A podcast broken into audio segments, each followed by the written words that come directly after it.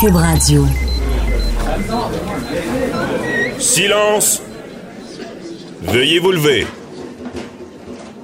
La Cour, présidée par l'honorable François-David Bernier, est déclarée ouverte.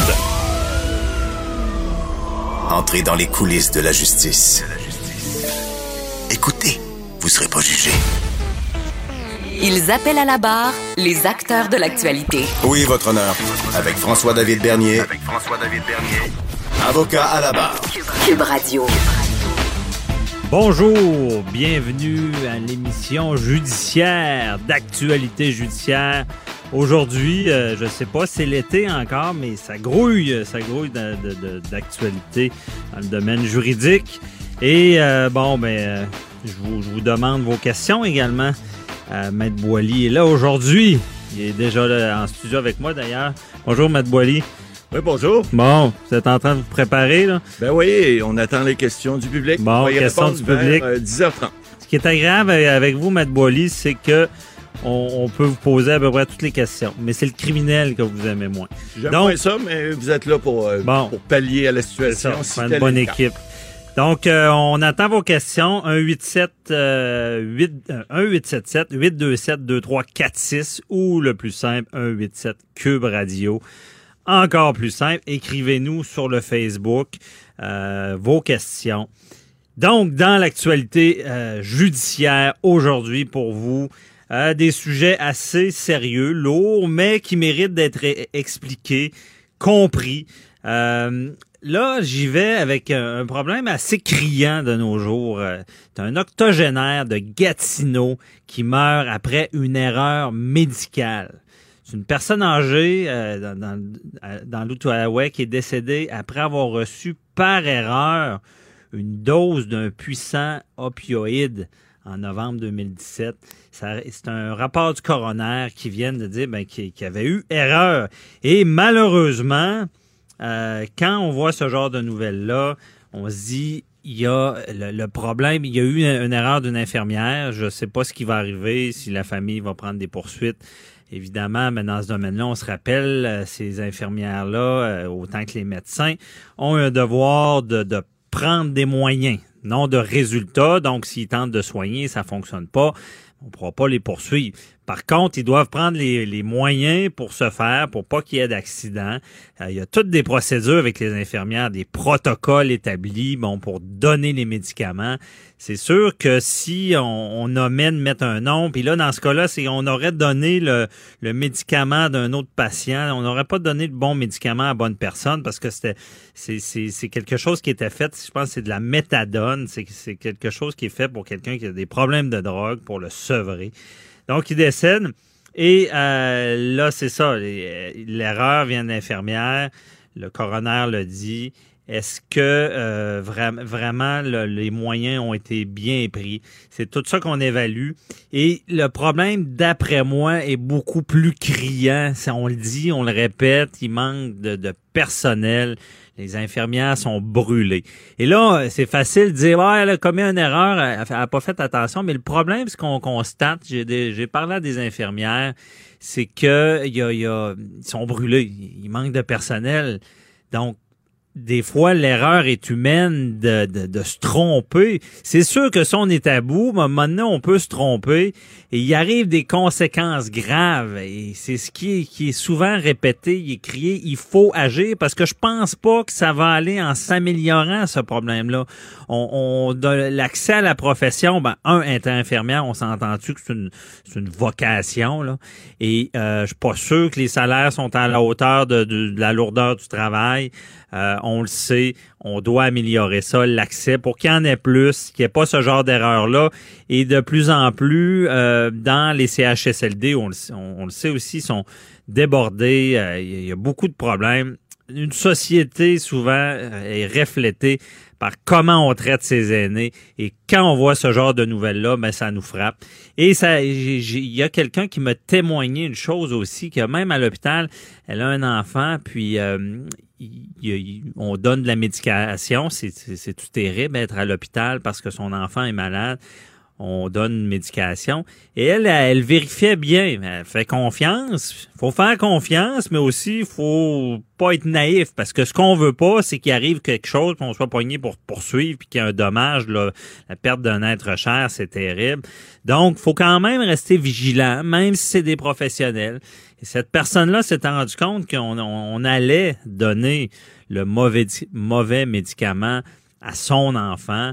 Euh, il n'y a pas eu de conséquences. Heureusement, il y a eu vigilance. Donc, le message est passé. Là, ils sont dans le jus.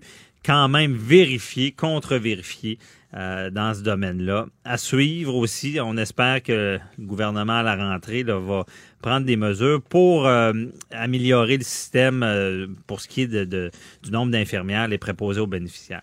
Autre nouvelle qui nous qu'on remarque ce matin, c'est le pilote des stars qui remporte une manche euh, à sa saga. Bon, il remporte, une manche, c'est pas, euh, ben, c'est quand même une bonne manche pour lui parce qu'on parle ici de délinquant à contrôler.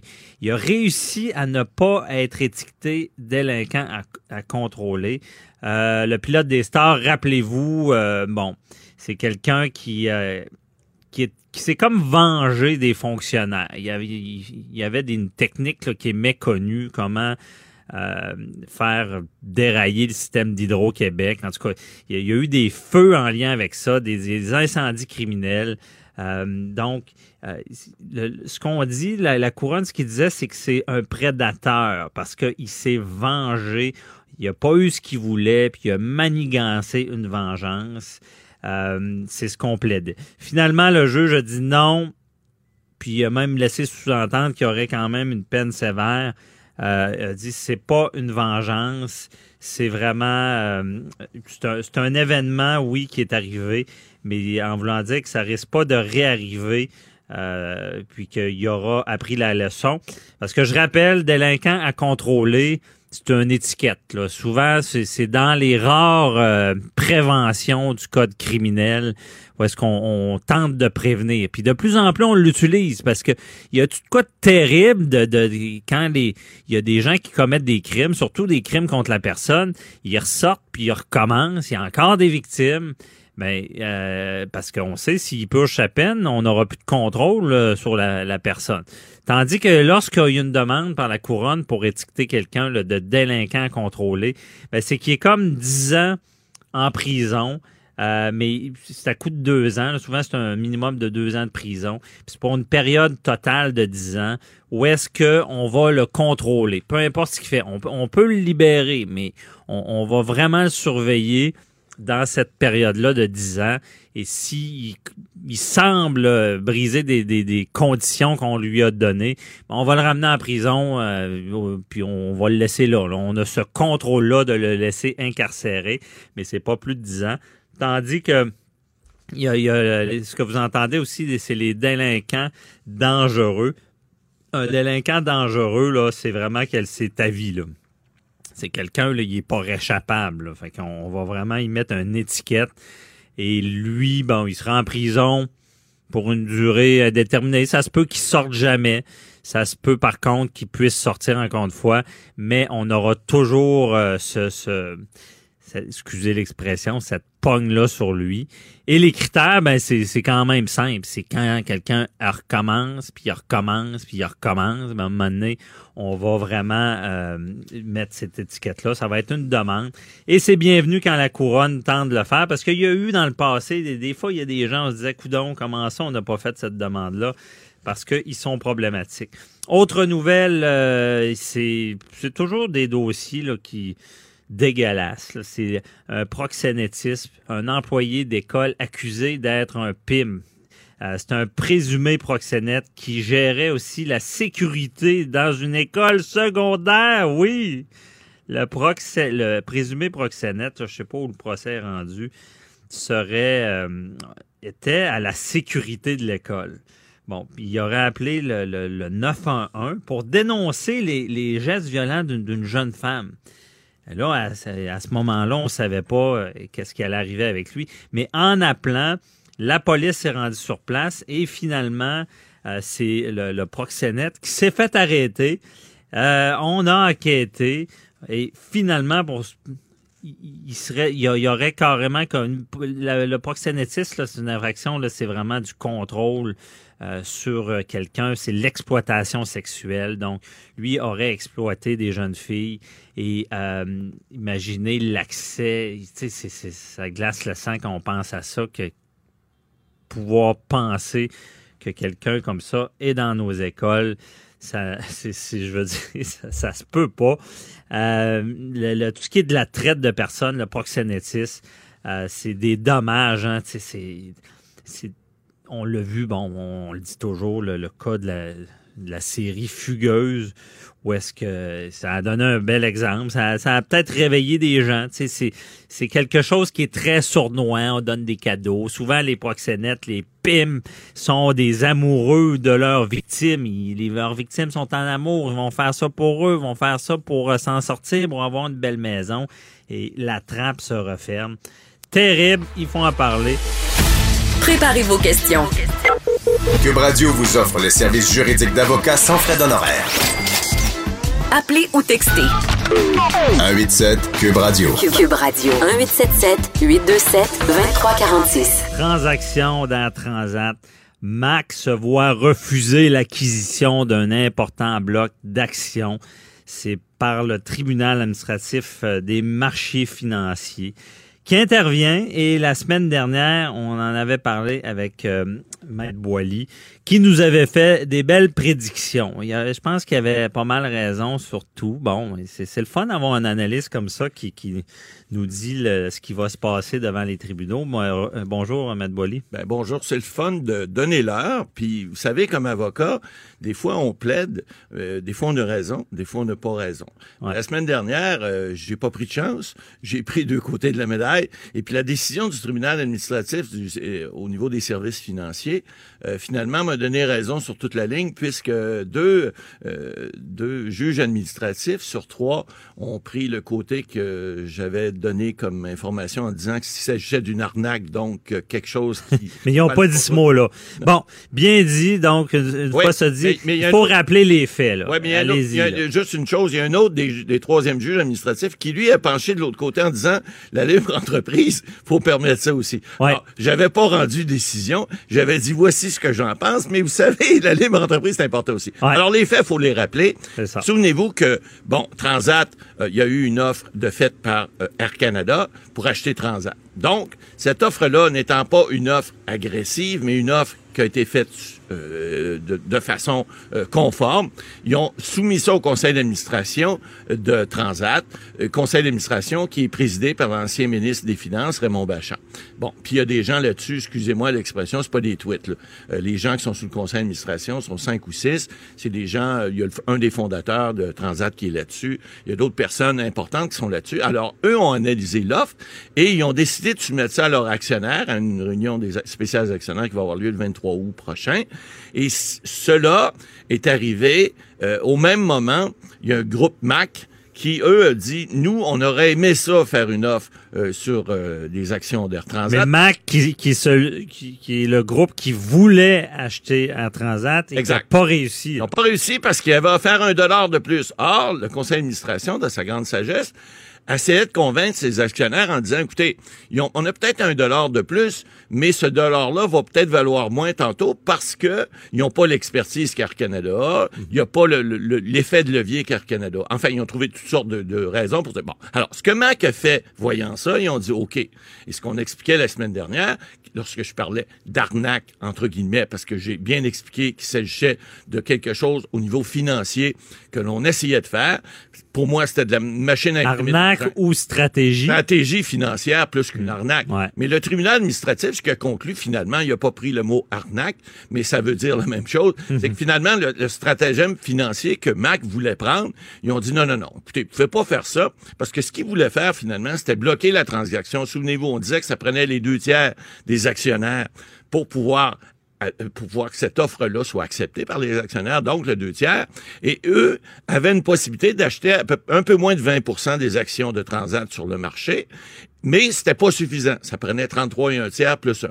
Donc, ils sont allés voir un autre groupe qui s'appelle Letco. Et ça, c'est une, Letco Brosseau, qui est une compagnie euh, de Montréal, qui, eux, détenaient aussi un peu moins de 20% Et avec eux, ça aurait pu faire la job, comme on dit. Là où Mac a manqué son coup, puis je disais qu'il pouvait pas perdre d'argent, mais Letco non plus. Parce que il était évident dans ma tête, puis on l'avait dit, on refera jouer les bobines, Maître Bernier, si vous voulez. Euh, j'avais dit, écoutez, il n'y a pas personne qui va perdre là-dedans. Pourquoi? Parce que ça ne va faire que monter les enchères. Ça peut pas les faire baisser. Or, ce qui est arrivé, coup de théâtre, hier, deux choses. Le tribunal administratif a dit à Mac, non, malheureusement, ta petite, ta petite mécanique financière, là, on permet pas ça. On la voit. On la voit très bien et on veut pas laisser permettre ça, malgré qu'une dissidence qui a dit la libre entreprise permet de faire ce genre de choses-là, donc on peut pas venir s'immiscer là-dedans. Mais c'est une dissidence. Ça permettrait peut-être à Mac d'aller en ce qu'on appelle en évocation, en cours supérieur, mais bonne chance. Alors, c'est une question de fait, c'est plus difficile. Il reste que, donc, à partir de ce moment-là, il y a eu des discussions qui se sont faites. Ça arrive, ça. Lorsqu'il y a des transactions à ce niveau-là, ben, normalement, ce qui se fait, ce qui peut se faire, on a vu des analystes financiers dans les médias depuis euh, quelques jours dire, écoutez, est-ce que Air Canada aurait pas dû aller voir les principaux euh, actionnaires comme Letco, qui détient 20% ou d'autres, qui sont des actionnaires importants, même s'ils sont moins importants, et leur dire, écoutez, il y a peut-être moyen qu'on puisse ajouter notre offre, comme ça, allez pas voter avec Mac pour refuser notre offre. Ben, c'est ce que Air Canada a fait. Ils sont allés voir Letco, puis ils ont dit, écoutez, Ouais, peut-être qu'on on aurait peut-être quelques dollars de plus, mais quelques dollars de plus, Maître Bernier, lorsque j'expliquais mercredi dernier, vous savez, quand vous avez un produit, puis vous voulez pas attendre au lendemain pour l'acheter, ou l'inverse, si vous avez euh, quelque chose, puis vous voulez pas attendre au lendemain pour le vendre, mhm. ben, vendez-le, puis si le lendemain il vaut plus cher, ben vous auriez dû attendre au lendemain, ou bien pour l'acheter, ou bien pour le vendre. Ben c'est exactement ce qui est arrivé avec Transat. Au moment où on s'est parlé, mercredi dernier, l'action d'Air Transat était à 11,50 60 ou à peu près, elle tournait autour de ça. En en quatre jours de bourse. Alors, on parle pas de mercredi, on parle de jeudi, vendredi et hier, lundi, trois jours de bourse. OK? Parce que samedi, dimanche, c'est fermé. En trois jours, si vous m'aviez écouté sagement mes paroles, ben, vous auriez fait 42% en quatre jours. Faites ça sur un an, là, j'ai pas calculé, ça fait autour de 4500% Pourquoi? Parce que en, trois ou quatre jours, votre action qui valait 11 dollars et 50 ou 55, hier a fermé à 16 dollars 89. Mm-hmm. Alors ça, là, ça s'appelle imprimer de l'argent. Et ça, l'ECO l'a compris. Donc, eux, en l'espace de 4, 5, 6 jours, ont bonifié l'offre d'Air Canada, ce qui fait qu'au lieu de ramasser un montant X, ils ramassent X plus 42% Alors, ah, c'est très intéressant. Vous comprenez que en quatre jours de négo, ça vaut, ça vaut, ça vaut plusieurs avocats, ça vaut plusieurs financiers, ça vaut. Alors, bon, là, ce matin, il y a une autre question qui se pose. Parce que là, c'est bien beau de dire Air Canada a bonifié son offre. Ils ont passé de 13 dollars à 18 dollars hier.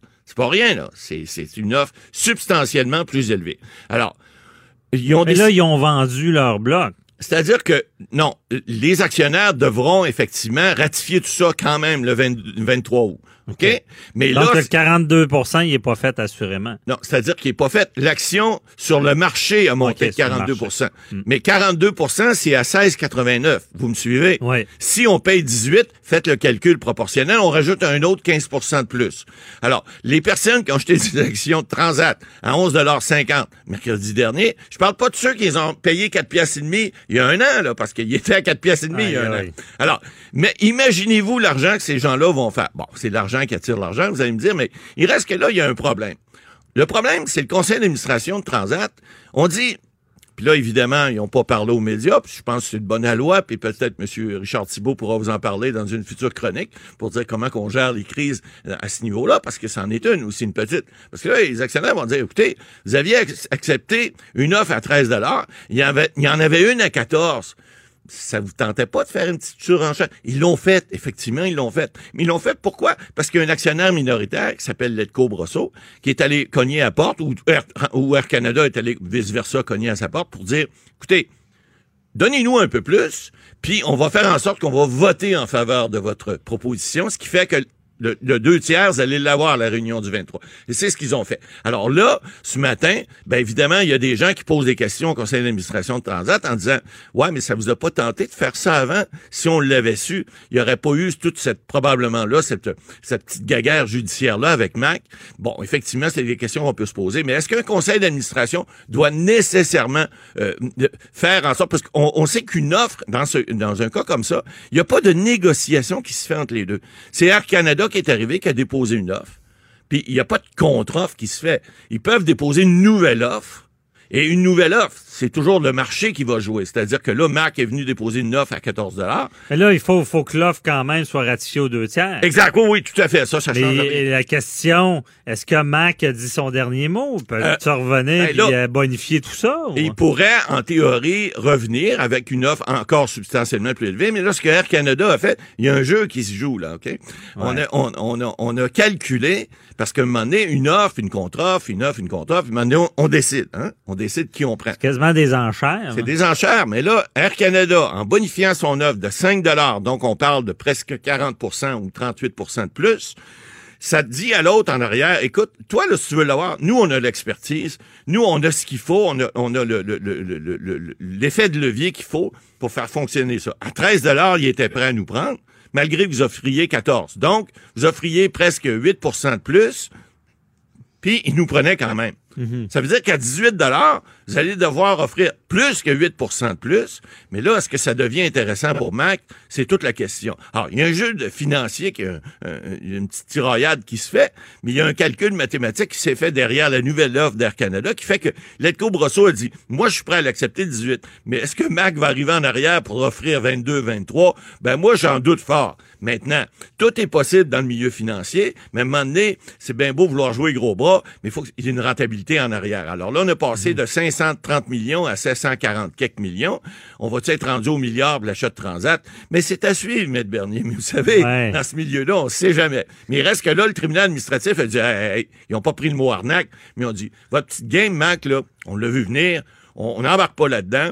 Puis Air Canada a bien fait en disant, Bon, le tribunal n'embarque pas là-dedans. On va bonifier notre offre, comme ça, on va venir fermer le clapet à tout le monde. Mais Maître Boily, nous reste une minute, mais je comprends que le tribunal administratif est intervenu, ils ont vu, mais il y a une dissidence qui veut dire qu'il y a un juge qui est pas d'accord. Euh, disant qu'il y a le libre marché, qui, d'après moi, est très, très fort dans ce domaine-là.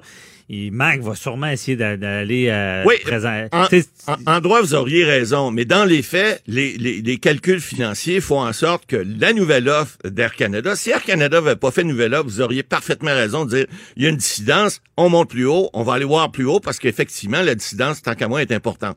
Mais au niveau des résultats sur le terrain, comme on dit, c'est la terre ferme, là, oubliez ça, là ça va coûter tellement cher à Mac. Puis le, deal à 14 pièces, il était bon, mais à 22 pièces là, il est pas mal moins bon. Ça, je peux vous le garantir. Là, ils peuvent pas dire aux tribunaux que Air Canada est rendu une mauvaise foi parce qu'ils ont fait ça seulement pour contrer leur requête. Non, ça, c'est le libre marché et ça fait partie de la dissidence, justement, du tribunal administratif. Vous savez, c'est une lame de rasoir. Ça coupe les deux côtés. À suivre, à savoir si euh, le deal sera toujours bon, mais si c'est Air Canada qui qui ramasse la cagnotte. On verra. OK, parfait. Mais je, peux, vous garantir que je pense que oui. Bon, c'est bon. On va, on, retient vos prévisions. Vous avez démontré dans le passé que c'était très crédible. Euh, restez avec nous, Matt Boily. On va répondre aux questions tout à l'heure à 10h30.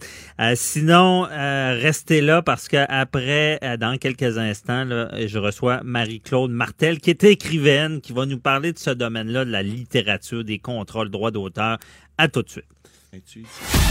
Avocat à la barre. Alors je procède à la lecture du verdict. Avec François-David Bernier. Les meilleures plaidoiries que vous entendrez. Cube Radio. Le droit d'auteur, euh, bon, je pense que beaucoup de gens, euh, c'est les vacances, euh, lire, on, on, aura beau avoir des tablettes, on aura beau avoir de la technologie. Il reste que je pense que le domaine de la littérature, des bons vieux livres, se porte bien. Euh, seulement aller dans les librairies là, pour se rendre compte qu'il y a beaucoup de livres. Euh, et que, bon, sur le bord de la plage, de lire son petit livre, c'est toujours agréable, euh, toujours d'actualité, comme je dis, malgré la technologie. Et on voulait en savoir plus un peu dans ce domaine-là. Et on reçoit Marie-Claude Martel, qui est écrivaine. Bonjour. Bonjour. Merci d'être avec nous. Bon, premièrement, parlons de vous un peu. Euh, quel livre que vous avez écrit? J'ai coécrit la trilogie de, romans Homme à parier et euh, j'ai écrit euh, toute seule le livre Comment se débarrasser du marié qui vient de paraître avec les éditeurs réunis. Déjà, je pense que les titres sont assez évocateurs. Expliquez-nous un peu quel genre de livre c'est. Se débarrasser du marié, là, comment on fait ça? ce n'est pas un livre, ce n'est pas une méthode et euh, non, ça ne parle pas de, de droit de, de, mariage et tout. C'est euh, le style chick lit, donc euh, c'est un style léger, humoristique. C'est une belle lecture pour, pour l'été, comme vous l'avez dit. OK. Et ça parle un peu des relations de couple ou? Oui, euh, c'est euh, il y a toujours euh, dans chacun de ces livres-là, il y a toujours un personnage célibataire qui recherche l'amour, il lui arrive plein d'aventures. Alors c'est une clientèle de, de lectrices, je dirais entre 18 et 45 ans qui qui sont portées à lire ces livres-là. OK, et il y a certaines anecdotes où est-ce que les gens peuvent se retrouver, si je comprends bien? Oh oui.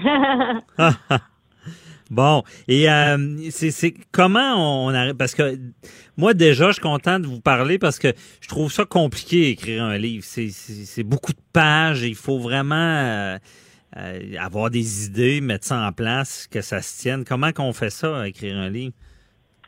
Ça prend beaucoup de discipline. Euh, moi, j'ai un travail en même temps à temps plein. Euh, je travaille pour l'entreprise Drouin Ressources humaines. Donc, mhm. euh, mon écriture pour mes livres se fait les soirs et les week-ends. C'est une passion. Au fond, c'est un loisir. Et puis, on essaie de consacrer le, plus de temps possible à la rédaction. Mais on est soumis à divers délais qui sont prévus dans les contrats. Donc, l'éditeur nous, on, on, négocie, disons, le, le délai et l'éditeur le prévoit dans le qu'on doit remettre un manuscrit pour euh, une certaine date. Ensuite, eux le corrigent et nous le remettent encore, évidemment, avec une nouvelle date pour qu'on puisse faire la révision. Et à la fin, lorsque tout est prêt, ça peut partir à l'impression. OK. Et euh, donc, le travail avec l'éditeur, un peu comme dans les films, euh, tu as, des délais à respecter. Donc, est-ce que tu m'as as, fait ton travail? Mais pour écrire un livre, c'est combien d'heures à peu près de travail? Ah, euh, on compte pas les heures. Ah. Euh, ça, ça dépend de chacun, ça dépend du nombre de mots. Moi, je mets personnellement, euh, vu que je suis à temps partiel là-dessus, je mets habituellement une année complète pour pouvoir écrire un roman qui, qui fait environ 300-350 pages. OK. Et ça, euh, il faut avoir de la suite dans les idées, là, parce que si on, on, travaille un petit bout, on retravaille par après, euh, on, on, est sur notre ordi, puis on, on défile ça, ou il y a un plan lié à ça? Euh, je rédige habituellement un plan. Euh, c'est un plan qui est vu par les éditeurs et puis euh, qui est approuvé. Et euh, j'essaie de, de, suivre le plan, mais évidemment avec l'imagination, l'inspiration, ça peut prendre toutes les tournures qu'on peut imaginer. Mais j'essaie de m'en tenir quand même au plan. Donc on y va un chapitre après l'autre. Et si jamais j'ai un blanc, si je sais pas quoi écrire, je peux consulter mon éditrice et lui en parler. Et puis on règle le problème, puis on avance, on chemine là-dedans. C'est certain que plus on écrit, euh, moins il y a de blanc, moins il y a de, de, de, problèmes parce que plus on est à l'intérieur de l'écriture, à l'intérieur du contexte, dans, dans l'histoire même. Alors, euh, ça va beaucoup mieux. Si je pouvais écrire à temps plein, c'est certain que je le ferais.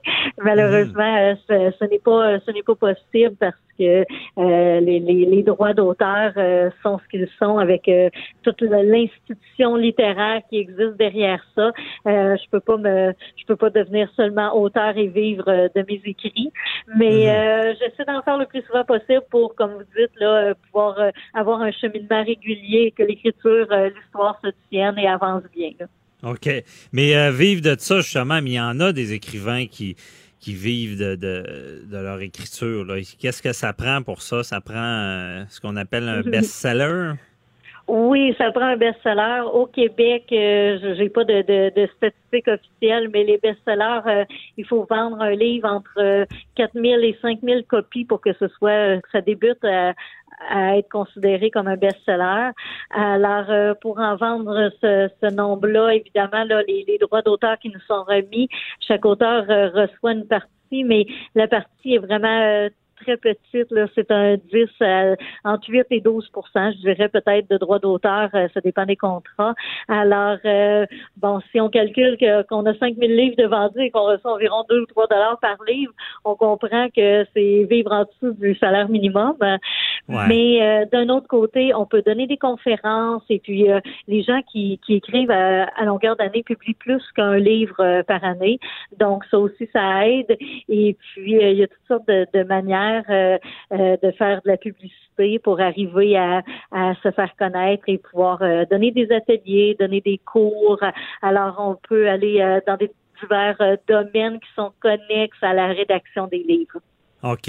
Et puis, euh, une écrivaine comme toi, émergente, là, on a-tu des modèles au Québec, des gens dire Oh, wow, celle-là, celui-là a réussi dans ce domaine-là? Euh, oui, mais j'ai j'ai envie de dire euh, très peu. C'est disons chaque maison d'édition a son auteur. Nous nous on est dans dans, la checklist, donc je, pourrais dire qu'Amélie Dubois a, disons contribué beaucoup. Et puis euh, maintenant, euh, maintenant tout le monde veut lui ressembler et on veut la prendre pour modèle. Mais il euh, faut vraiment travailler fort pour faire de la publicité et pouvoir se faire connaître. Quand on n'est pas une vedette, c'est difficile de vendre beaucoup de livres. On a notre famille, nos amis. maintenant, il y a les réseaux sociaux, mais mm-hmm. c'est pas c'est pas dit. Il n'y a pas de garantie au bout du compte qu'on va le roman qu'on va publier va devenir un best-seller après une année ou deux ans. je pense qu'il faut encore plus de livres écrits et plus d'expérience, puis euh, trouver divers moyens de se faire connaître. Ouais, mais Amélie Dubois, le rappeler à nos auditeurs, c'est qui C'est euh, elle, c'est une série, c'est pour pour plus jeune, je pense qu'elle écrivait une série, c'est peut-être pas le bon mot pour des livres. Euh, c'est quoi qu'elle fait? c'est quoi qu'elle fait? Elle écrit de la checklist, en fait. Euh, elle fait, elle, rédige euh, des romans comme moi. Elle s'est fait connaître euh, pour ça. Alors, et puis, c'est grâce à ça, dans le fond, que qu'elle a été découverte. Donc oui, on peut la prendre toujours comme modèle pour la checklist et pour les pour les romans. La quoi, la, la, la checklist? Le chick-lit, oui. c'est le style littéraire dans lequel euh, dans lequel on écrit, celui que je vous décrivais tout à l'heure, euh, où il y a euh, une personnage célibataire qui recherche l'amour. Alors, ça, ça s'appelle la chick-lit. Ah, OK, bon. c'est très intéressant. Donc, elle, c'est vraiment un exemple. Qui, elle vit de son livre. Une fois, j'imagine, on, veut, on veut avoir des scénarios. Puis, je pense qu'Amélie Dubois elle a eu une adaptation au cinéma d'un de ses livres. Ça se peut-tu? Ah, c'est possible, c'est possible. Elle a fait quand même plusieurs grands succès, alors ce serait pas surprenant. Y a-t-il d'autres gros noms que tu nous, euh, qui, qui, qui, te viennent en tête comme inspiration au Québec? Euh, oui, il y en a quand même plusieurs. Euh, moi, je, je m'excuse, je connais euh, davantage ceux, de, ceux de, de ma maison d'édition. Alors, je dirais mhm. qu'il y a Catherine Bourgault qui, qui, qui a vu un très grand essor dans sa carrière. Et puis elle, elle, écrit pour les euh, autant pour les adultes en chiclite qu'elle peut écrire pour les enfants. Alors euh, elle aussi, c'est un modèle à suivre euh, qui est de ma maison d'édition. Rappelle le nom de ta maison d'édition, c'est qui? Les éditeurs réunis. OK. Bon. Et euh, bon, parlons-en des maisons d'édition. Est-ce que, parce que je veux dire, une fois qu'on est on est affilié à une maison d'édition, mais il faut la trouver avant. Comment on fait ça? Parce que j'imagine euh, on a un projet de livre, euh, on écrit, mais par où on commence pour avoir cette maison d'édition-là? là?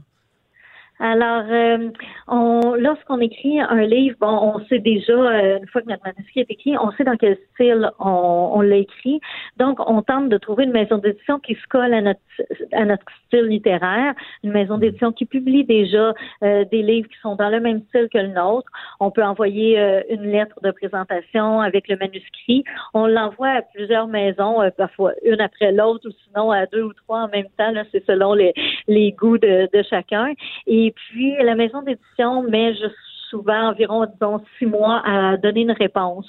Donc, euh, on est un peu, euh, euh, on est en attente et les maisons d'édition reçoivent, là, je dirais, c'est des, des, centaines de manuscrits par semaine. Alors, euh, c'est vraiment euh, comme gagner à la loterie lorsque une mhm. maison d'édition accepte notre manuscrit. Puis ensuite, lorsqu'une maison d'édition accepte notre manuscrit, c'est prévu aussi au contrat parfois qu'il y a une clause de droit de premier regard. Donc, sur les prochains manuscrits qu'on voudrait déposer, à ce moment-là, la maison d'édition se conserve le droit de les regarder en premier et euh, de choisir s'ils les publient ou euh, s'ils arrêtent là euh, avec cet auteur-là. Alors, c'est un peu comme ça que ça fonctionne. Mm, mm. Mais là, tu parles de manuscrit, là, pour ceux qui sont pas dans le domaine. Le manuscrit, c'est quoi? C'est un projet de livre ou c'est le livre qui, il faut écrire un livre et le présenter? C'est ça le manuscrit? Oui, c'est ça le manuscrit, c'est le brouillon, si on veut, mais le brouillon quand même euh, brouillon euh, presque parfait et euh, final de ce qu'on aimerait qu'il soit publié. Évidemment, c'est jamais la version finale parce qu'après, il y a les correcteurs qui passent dessus, les réviseurs, euh, la maison d'édition a son travail à faire pour être certain que ça entre dans leurs conditions littéraires. Alors, c'est jamais le, la, la, version finale, mais c'est notre version finale à nous, les auteurs, lorsqu'on dépose un manuscrit. C'est vraiment la version finale de, de l'histoire comme on la voit et comme on pense qu'elle pourrait être. OK. Donc, beaucoup de travail avant même d'être pris par une maison, avant même de pouvoir publier. Euh, question euh, comme ça, est-ce que, parce que dans l'histoire, on sait qu'il y a eu beaucoup de vols dans ce domaine-là, est-ce qu'on a cette crainte-là? Mais semble on a une idée, on la met sur papier, on envoie ça à des maisons, on n'a pas peur de se faire voler? Euh, oui, on peut avoir peur. Là, évidemment, là, euh, chacun a son système. On peut, euh, on peut se, se réserver les, nos droits d'auteur en écrivant notre, notre, en mettant notre signature sur un manuscrit, en le, conservant dans un fichier, en l'envoyant par la poste à sa propre adresse pour être certain d'avoir une preuve qu'à cette date-là, il avait été écrit. Par mhm. contre, il faut dire que les droits d'auteur portent vraiment sur ce qui est écrit. Ils n'ont pas l'idée, ils n'ont pas le concept général. Euh, moi, mon dernier roman, Comment se débarrasser du mari, il y a des gens qui m'ont écrit pour me dire, ah, il y a des romans qui ressemblent aux tiens qui viennent de paraître cette année aussi, mais c'est normal parce que euh, les histoires d'amour, il, y a quand même toujours deux personnages qui vont tomber en amour, il va avoir des problèmes. Alors, ah. euh, c'est, c'est, on peut pas dire crier au vol de droits d'auteur euh, parce que un livre a une, histoire semblable à la nôtre, là. Mais euh, donc, le vol est un peu moins à craindre de ce côté-là. Je pense qu'il y a toujours moyen avec l'informatique de nos jours de prouver que, qu'il a été écrit par une telle personne à un certain moment. Donc, c'est, c'est pas, c'est pas si pire. OK. Donc, c'est ça on ne, on ne peut pas protéger notre idée, mais c'est vraiment la, la, la façon qu'on écrit les personnages, le, tout le, le, le, texte en tant que tel qui est protégé. C'est pas l'idée du livre sur un sujet. C'est ça, c'est pas l'idée du livre, c'est vraiment l'écriture elle-même, les mots un à côté de l'autre euh, qui pourraient euh, qui faire l'objet d'un vol, mais euh, pas l'idée. Mm-hmm, OK. Qu'est-ce que tu penses des J.K. Rowling de notre monde, Harry Potter? Est-ce que c'est un peu ça aussi, réussir à avoir une idée de ce genre-là, créer un monde et, se faire connaître comme ça? Oui, c'est merveilleux quand on peut. Euh, les, tous les auteurs ont, font preuve de beaucoup d'imagination. Alors, euh, euh créer, euh, c'est c'est toujours euh, l'essentiel. Euh, évidemment, ici, on est au Québec, donc c'est en français, euh, c'est limité. On peut pas devenir un auteur comme J.K. Rowling seulement en français au Québec. On peut être mhm. l'équivalent au Québec, mais on n'aura jamais la réputation qu'elle peut avoir mondiale. Alors, c'est certain que vu que c'est en français, c'est au Québec, c'est un peu plus limité. Mais par contre, nos, nos, auteurs au Québec ont de l'imagination. hier, c'était la journée J'achète un livre québécois et puis, euh, dans toutes les librairies, tous les livres québécois qui étaient offerts, euh, il y en avait pour tous les goûts. Il n'y a personne qui pouvait dire euh, on manque d'imagination au Québec. Pas du tout. Ah, c'est bon. Ben, je vous souhaite le meilleur, puis d'avoir euh, justement d'être l'équivalent de J.K. Rowling au Québec. C'est déjà pas mal, je pense. Donc, merci beaucoup, Marie-Claude Martel, qui est écrivaine. Merci, bonne journée. Continuez votre travail et, ayez l'idée. Euh, continuez avec vos bonnes idées. Bonne journée. Bye-bye. Merci. Bonne journée. Deux heures par jour avec des avocats.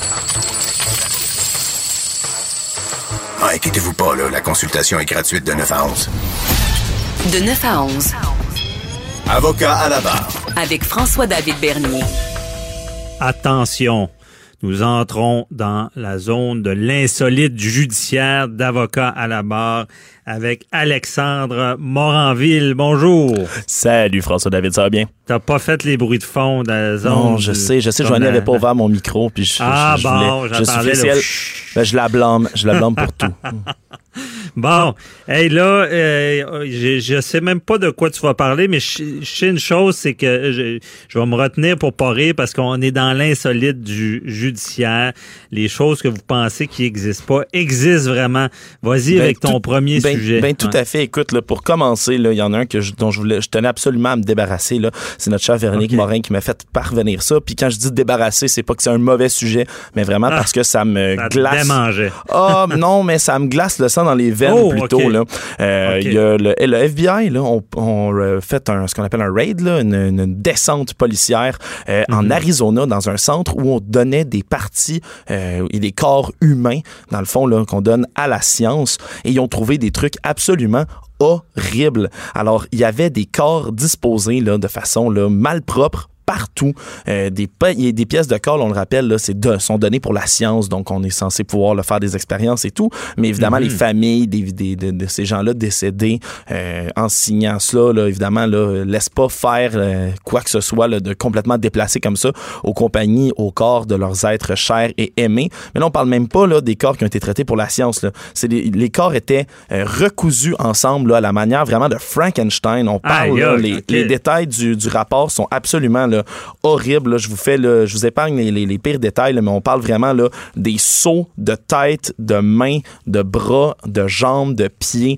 Euh, il y avait, parle d'un cooler rempli d'organes génitaux mâles coupés, euh, des têtes qui ont été coupées d'un torse puis qui ont été remplacées puis recousues avec une plus petite tête. Euh, vraiment là, comme si quelqu'un s'était amusé à jouer à Frankenstein. C'est absolument dégoûtant. Tout ça pour dire que évidemment, euh, les membres des familles là, poursuivent là, tout le monde qui est lié de près ou de loin euh, à ce centre-là, que ce soit les employés ou les propriétaires. Alors, euh, évidemment, là, ça- ce centre-là est maintenant fermé, mais euh, c'est vraiment une, une- quand on parle d'insolite, il y a vraiment pas plus loin que ça, je pense. C'est absolument là, euh, Ben, c'est dégoûtant. Frankenstein. Dans l'histoire, est-ce qu'il il y avait des. Il essayait de les réanimer, coudon? Il, il recousait tout ça? Ben, c'est vraiment là, le, le travail d'un psychopathe, puis je peux pas, euh, évidemment, je peux pas m'avancer là-dessus, puis il va y avoir des enquêtes qui vont être faites, mais je peux pas croire que dans un centre comme ça, puis c'est pas juste là euh, un corps qui a été découvert quelque part, là, c'est des seaux remplis euh, de, de testicules, puis de, c'est- c'est ah, dégoûtant là.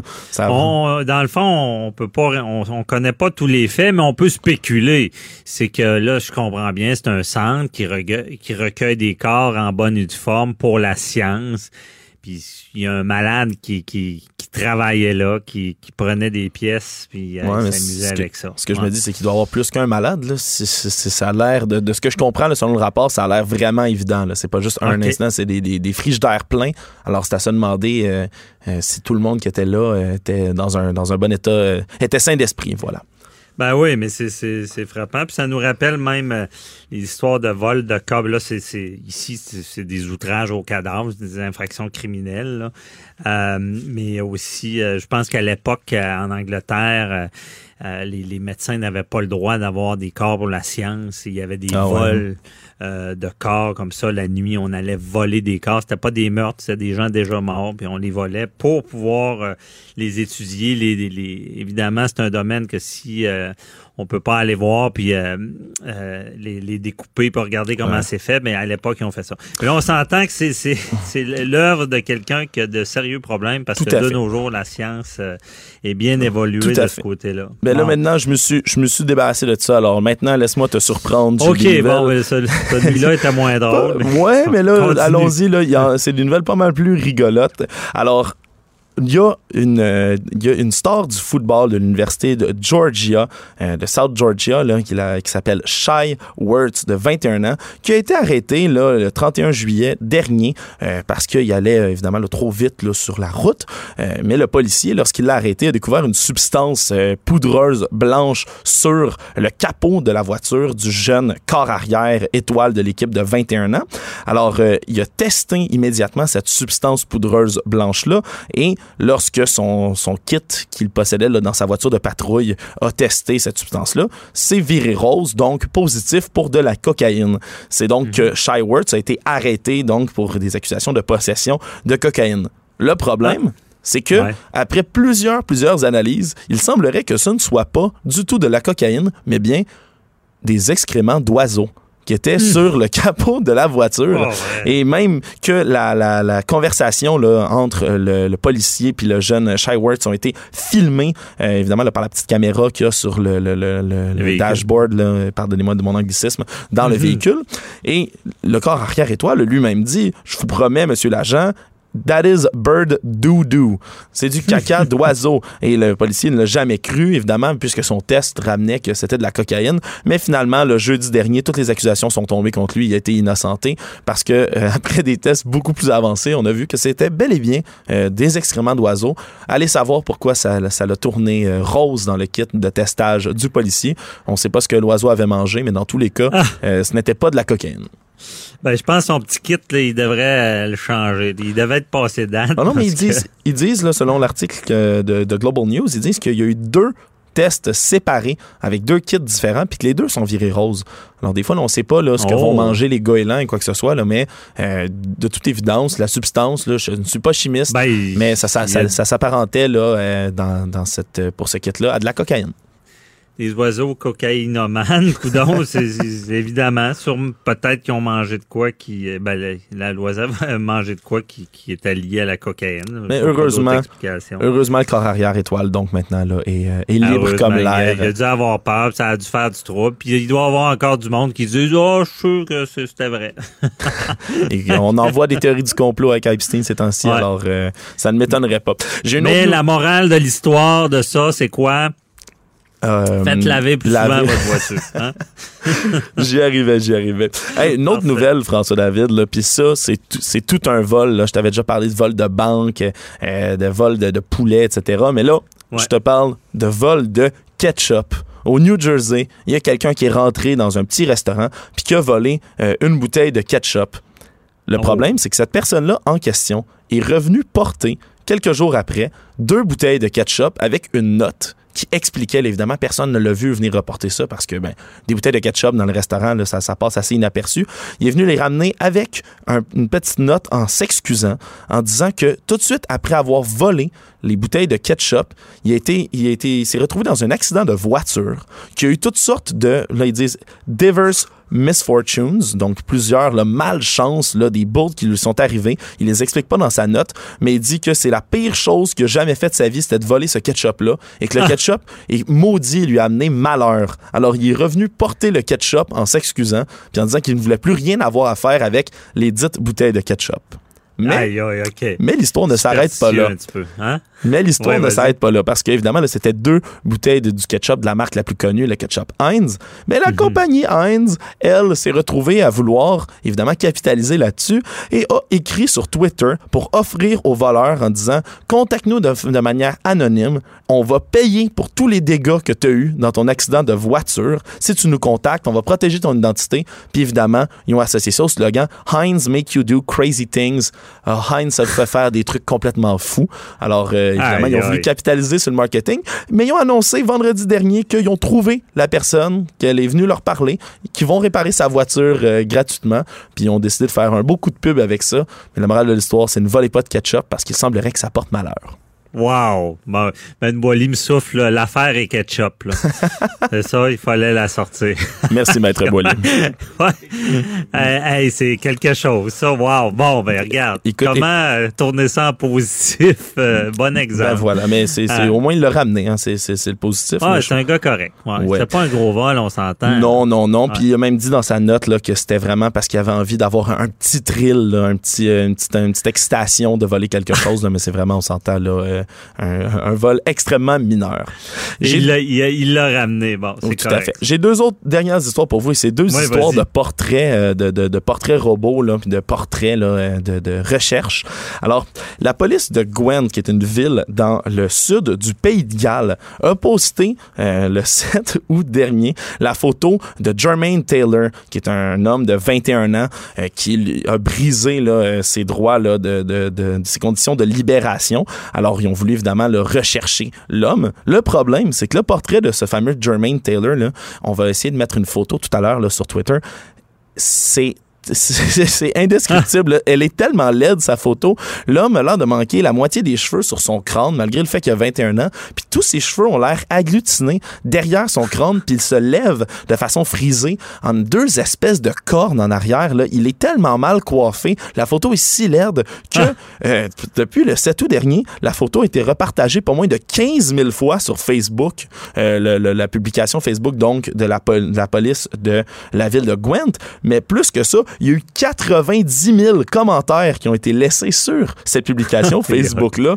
Dedans, là, les gens, ils ont fait, ils font des blagues, des jeux de mots, même des mimes qui ont été euh, refaits par rapport à ça. Il y, a des, il y, a des, photos, les gens ont fait des montages photos, des montages vidéo avec la tête du gars. Ça l'a vraiment là, euh, pris un, un, ampleur monstre jusqu'à ce que la police soit même obligée d'intervenir en disant euh, la, la, ceci on pas une blague. Non, mais ils ont dit, on doit avouer que la plupart d'entre vous nous ont fait rire, qu'on est, on est, on remercie tout le monde d'essayer de nous aider à le localiser. Mais ils ont dit, il y a beaucoup des commentaires, de vos commentaires qui peuvent être là euh, offensants, blessants, euh, voire menaçants. Alors ils ont rappelé à tout le monde que même sur les réseaux sociaux, vous pouvez être poursuivi euh, pour dire des menaces puis autres profanités comme ça. Alors vraiment, là, les policiers ont dû intervenir. L'homme a toujours pas été retrouvé jusqu'à de ce que j'ai pu voir. Mais, la euh, question, est-ce qu'il est vraiment l'aide de même? ou le portrait robot, ils ont eu de la misère avec la machine, ou celui qui l'a décrit, ben, il, a besoin de lunettes? Ben, je pense que c'est vraiment plus un, problème de coiffure. Là. Je, je peux pas, je peux pas croire que quelqu'un ait des cheveux comme ça volontairement, mais en tout cas, c'était euh, ça pour dire que ça a fait buzzer sur les réseaux sociaux, pas à peu près, euh, dans cette petite ville-là. Là. 90 000 commentaires, c'est vraiment beaucoup. Ben, c'est ça. Même l'humour ou la ça peut servir la justice parce que je pense pas qu'elle aurait été partagée comme ça. J'imagine qu'ils vont peut-être le retrouver. Peut-être plus facilement. Surtout s'il a gardé ses cheveux, je peux vous garantir qu'il est facilement identifiable.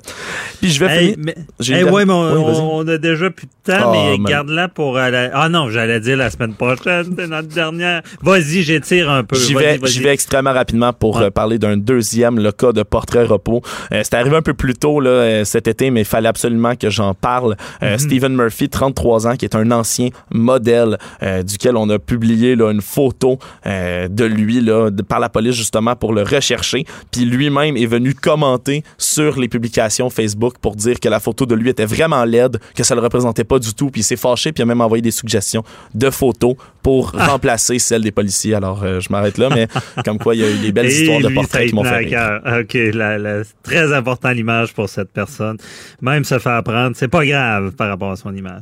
Merci beaucoup à Alexandre Merci à toi, pour ces chroniques euh, de l'insolite du judiciaire. C'était excellent. Merci. bonne journée. Bye bye. Un plaisir pour moi. Au revoir. Déclarez-vous solennellement de dire la vérité, toute la vérité et juste la vérité. De 9 à 11. Avocat à la barre. Avec François-David Bernier. Pour la prochaine demi-heure ou presque, euh, voulant en savoir plus, bon, pour ce qui est du cas de la femme brûlée vive à Québec, bon, il y a eu une comparution éclair de l'ex-mari, on va vous expliquer ça. Euh, on va parler aussi du dossier Epstein, du suicide, là, comme euh, bon, un peu expliquer pourquoi c'est arrivé. Je suis avec mes analystes du panel que j'aime appeler la firme, Jean-François Brochu, policier de la SQ à la retraite, analyste judiciaire, et Nicole Gibault, juge à la retraite et analyste judiciaire, qui sont avec moi pour analyser le, dossier marquant de cette semaine de la femme brûlée à Québec. Bonjour à vous deux. Bonjour. Merci d'être là, bon, comme euh, chaque semaine. Euh, et euh, on, va y aller peut-être avec toi, Nicole, premièrement. Bon, on sait là, que l'accusation, il y a eu des accusations pour cette femme-là qui a été brûlée bon, euh, il semble être dans un cas de violence conjugale, accusations de voies de fait grave euh, et euh, accusations de tentative de meurtre. Et là, l'ex-mari a comparu euh, rapidement. Il avait comparu là, par, par téléphone au poste de police et par la suite, là, c'est allé vite. Pourquoi c'est si vite, là, cette étape-là? Euh, ben, D'abord, premièrement, lorsqu'on arrête quelqu'un, on doit le faire comparaître dans les 24 heures. Pour que c'est effectivement ce qui doit arriver. Par la suite, ben, c'est sûr qu'on va se présenter euh, dans le tribunal. Est-ce qu'il y aura des demandes de libération? Euh, pour le moment, on, on en doute, là. Peut-être pas, peut-être que oui. évidemment, il fait face à des accusations extrêmement extrêmement sérieuse. Tentative de meurtre, euh, c'est sûr que c'est passible de prison à vie. Euh, voie de fait grave, c'est passible de 14 ans. Euh, maintenant, dans la tentative de meurtre, euh, on a des éléments importants, c'est-à-dire que la couronne devra prouver qu'il y avait vraiment l'intention de tuer, qu'il a posé des gestes euh, que ce soit prémédité ou non, mais dans le, ben, c'est-à-dire que la préméditation va aider là, sur la, la question de la, de, la preuve sur la tentative de meurtre, Franco, mais mhm. je dirais que c'est des éléments fondamentaux, là, l'intention claire de tuer cette personne-là. Maintenant, c'est sûr que euh, on se souviendra d'un cas euh, euh, où on avait aspergé une dame en 2012, si je ne m'abuse, Tania, Tania quelque chose, là, euh, mhm. est Saint-Arnaud, je crois, euh, avec euh, c'est avec de l'acide. Maintenant, c'est dans, dans ce cas-là, on n'avait pas fait d'accusation tentative de meurtre. Je peux un petit peu comprendre parce que est-ce qu'on savait, est-ce qu'on voulait tuer ou, plutôt défiguré, blessé, mutilé avec l'acide. Je pense que je pense que c'était plutôt ça. Euh, dans le cas de, de, de, gasoline ou d'un ou que ce soit n'importe quel autre combustible qui euh, pouvait mettre le feu, on a on a le matériel, on apporte du matériel, on se promène pas sur la rue ou dans un automobile avec une petite canisse à côté. là. Mm-hmm. Et ensuite, on a évidemment euh, euh, le fait d'allumer quelque chose, parce que je pense pas que ça prend un feu automatique. Il faut quand même euh, faire le geste. Alors, on a plusieurs éléments que la couronne va vouloir mettre en preuve pour soutenir son accusation de tentative de meurtre. Parce que si j'étais à sa place, la couronne, c'est sûr que c'est ce que je voudrais soutenir. Bien plus qu'un voie de fait grave, qui quand même quand même est sérieux, très, très, très mhm. sérieux. C'est le plus haut degré euh, dans le code criminel des voies de fait, mais c'est passible de 14 ans. Ça ne veut pas dire que qu'il l'aurait, mais ça veut dire que même dans la tentative de meurtre, même si c'est euh, il était trouvé coupable, parce qu'il est présumé innocent, mais même s'il était trouvé coupable, ça ne veut pas dire qu'il aurait euh, non plus 14 ans ou 12 ans ou, ou à vie. Mais dans un cas comme ça, Franco, c'est sûr que la couronne va tenter à tout prix de, d'y aller avec une tentative de meurtre, à moins qu'il y ait quelque chose qui fasse qu'à un moment donné, on ait des discussions avec la défense et puis qu'on on offre un plaidoyer sur autre chose, soit un, mm voie de fait grave. Ouais, c'est ça à suivre. Puis Jean-François, d'ailleurs, avec tout ça, pour cette tentative de meurtre-là, euh, les policiers ont un travail important dès le départ, d'amasser la preuve, le bidon, comment ça fonctionne. Là.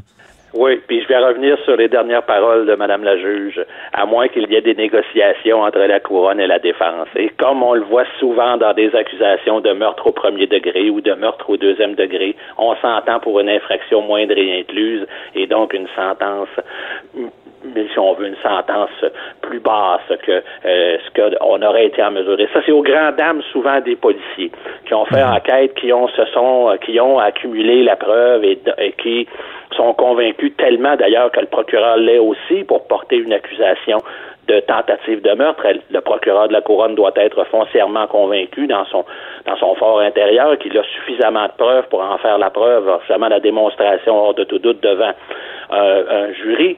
Et, mm-hmm. et, malgré tout, malgré tout, plutôt que de faire le procès, et euh, c'est sûr, il y a toujours un risque quand on fait un procès, euh, et c'est pour ça qu'on fait des règlements, parce qu'on se dit qu'il y a toujours un risque qu'un témoin euh, ne, ne rende pas la marchandise ou qu'une preuve soit rejetée. Ça, c'est certain. Mais, ou qu'une preuve soit mal recueillie par les policiers. Mais dans, dans ce dossier-là, comment qu'on recueille la preuve? C'est quel... Ah ben là, écoutez, la, première, la base de l'affaire, d'abord, premièrement, c'est la victime. Euh, la base de l'affaire, c'est le travail autour de la victime. Le contexte, qu'on le sait dans celui-là, c'est un contexte de séparation. La dame avait déjà à plusieurs reprises, euh, si ma mémoire est exacte, mais à tout le moins au moins une reprise, fréquenté une maison de femmes battues. C'était réfugié dans une maison euh, pour les femmes victimes de violences conjugales.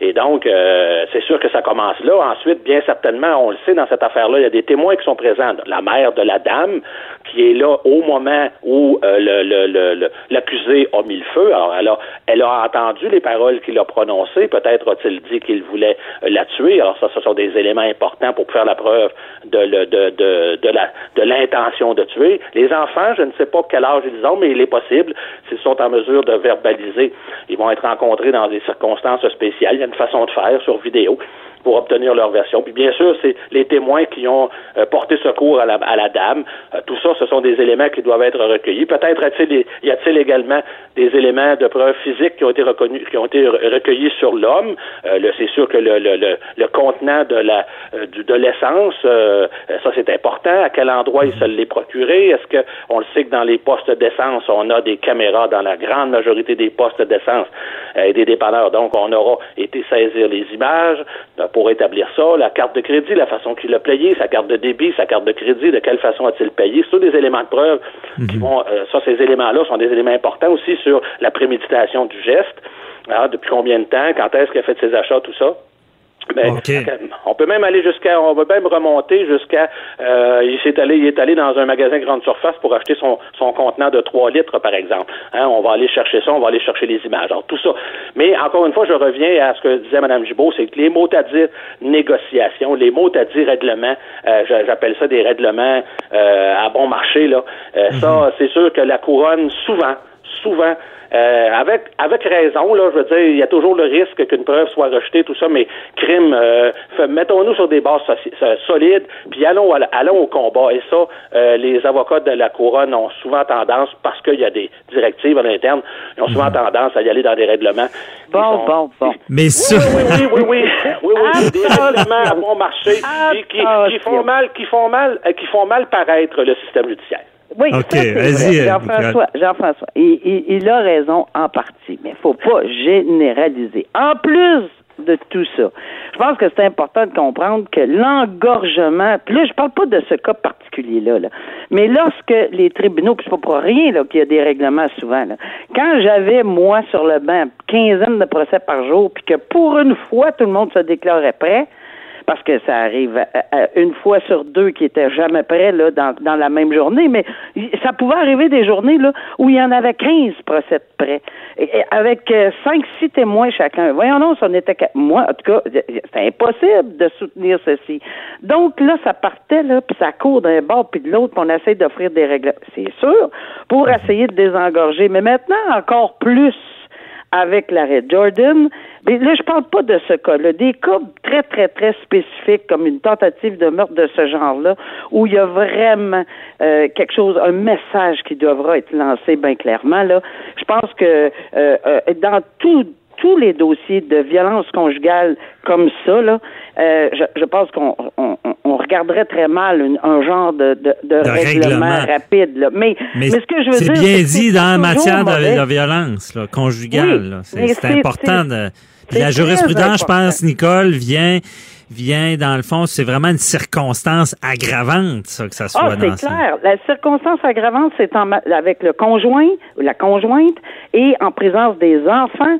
Écoutez, cette personne-là, si, avec un grand majuscule, parce qu'il y a une présomption d'innocence, et j'y crois, même si c'est, on sait, là, qu'on va me dire, ben voyons, non, c'est clair comme de l'eau de roche. Il, hmm. c'est lui. C'est pas toujours clair comme de l'eau de roche en droit. Parce que, je répète, et Jean-François va être peut-être pas d'accord d'accord, mais ça arrive que certains euh, certains enquêteurs ou certains policiers s'enfargent dans ah le vous l'avez soulevé.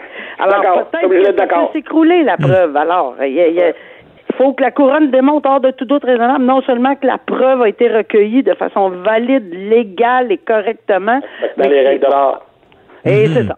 Donc, euh, mais on est dans un domaine euh, bien, puis c'est bon d'en parler. Puis vous avez raison d'en parler tout le monde parce que, écoutez, j'en ai tellement vu là, ça me sort par les oreilles les exemples de, de violence conjugale. C'est pas tout avec euh, ça, c'est le pire des pires des pires que j'ai vu de ma vie là ou entendu. Euh, pas parce que c'est pas grave dans les autres cas, mais je parle où une victime est, est, encore entre la vie et la mort, mais vivante. Euh, évidemment, les cas de meurtre sont terribles, mais mhm. ici, là, de, de, de, de faire une torche humaine devant ses propres enfants. Je peux même pas. Et, écoutez, c'est sûr que. Comme une manière de la faire souffrir. Je sais pas, il y a de quoi dans l'arrière de ça. C'est sûr que lorsqu'on tue euh, une maman ou un papa devant les enfants, il y en a eu d'autres cas à Montréal là, où on se souviendra que les enfants étaient soit euh, cachés dans, la, dans une chambre en dessous d'un lit, sur un balcon, puis ont tous entendu les cris. Mais c'est sûr que c'est une démonstration de haine, de vengeance et de tout. Mais je vous rappelle que pour en avoir vu beaucoup, beaucoup, beaucoup, Euh, il y a énormément, et, et Jean-François pourra le confirmer, énormément de ces plaintes à la première fois euh, où, où, on retire. Et, et moi, je m'arrachais les cheveux de sa tête quand je voyais ces dames-là ou ces messieurs-là, c'était beaucoup plus les dames-là, qui retiraient leurs plaintes, puis que je les voyais, là, sont tuméfiés, ils ont l'œil au beurre noir, mais qu'on me disait, j'ai tombé en bas des marches. Mm-hmm. Mais ben, Nicole, justement, comment en tant que juge, on reste la tête froide puis on applique les grands principes d'harmonisation de la peine puis de la de, de, la des, des, décisions antérieures? Comment on garde la tête froide avec un cas comme ça, là, violence conjugale devant les enfants? Le feu à ses conjoints. Écoutez, je, je, peux vous dire que n'importe quel juge, s'il était trouvé coupable, euh, ne devrait jamais rendre sa sentence sur le banc tout de suite dans les trois minutes qui vont suivre, là, parce que c'est un petit peu humain et normal euh, de vouloir donner à peu près. Là, il faut vraiment prendre le recul. C'est pour ça que dans un dossier comme ça, euh, prendre cette décision-là en délibéré, que ça fasse. Puis on, on, ne fait pas ça pour les médias puis pour le public. Là.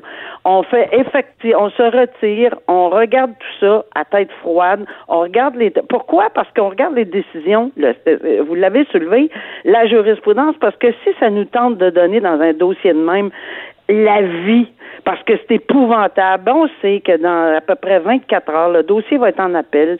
Les parents, la victime, les enfants vont devoir retourner à la cause. Ça va durer des années. Alors, on essaie de se positionner de façon euh, équilibrer une sentence. On fera pas toujours la, ça, ça sera pas toujours, euh, tout le monde va être content. C'est évident qu'on on va, on va vivre. Les gens seront pas heureux souvent d'une mhm. décision. On parle pas d'une décision de sentence bonbon, puis on parle pas non plus dans l'excès. Parce que comme être humain, on veut ce serait normal de s'en aller sur le banc et de dire vous là, c'est la, pire des pires des pires causes, ce serait la pire des pires, comme un meurtre euh, ou comme dans n'importe quel cas de violence extrême, on veut aller humainement parler, peut-être, quasiment euh, donner le maximum, mais il faut prendre de recul. en tout cas, l'exemple devrait être donné. Mais Jean-François, sur le terrain, là, vous avez pas tant d'outils pour prévenir ce qui est arrivé. Là. Tu disais tout à l'heure, bon, il semblait euh, était peut-être déjà battu ou ouais. Il y en a plus qu'avant, il y a plus d'outils qu'avant, parce qu'aujourd'hui, les policiers sont en mesure de porter des de faire des des arrestations s'ils constatent, s'ils ont une preuve indépendante. Même, on a souvent des appels 911 euh, dans lesquels la dame fait de la verbalisation. On arrive sur les lieux quelques minutes plus tard et euh, là, le monsieur est en pleurs, il s'excuse, il promet que ça ne se reproduira plus. Puis madame dit bon ben c'est correct, c'est réglé, vous pouvez vous pouvez partir. Mais si les policiers constatent ou ont des éléments suffisamment qui leur permettent sont suffisamment clairs là, pour leur permettre d'affirmer, de, de, euh, selon eux, là, dans des motifs raisonnables, de croire qu'effectivement, il y a eu des, euh, des voies de fait. Ben ils vont euh, ils vont ils vont agir, ils vont procéder à l'arrestation, puis ils vont euh, ça veut pas dire que ultimement la personne va être condamnée parce qu'il faut toujours avoir le témoignage de la victime puis tout, mais à tout le moins ils peuvent procéder à l'arrestation.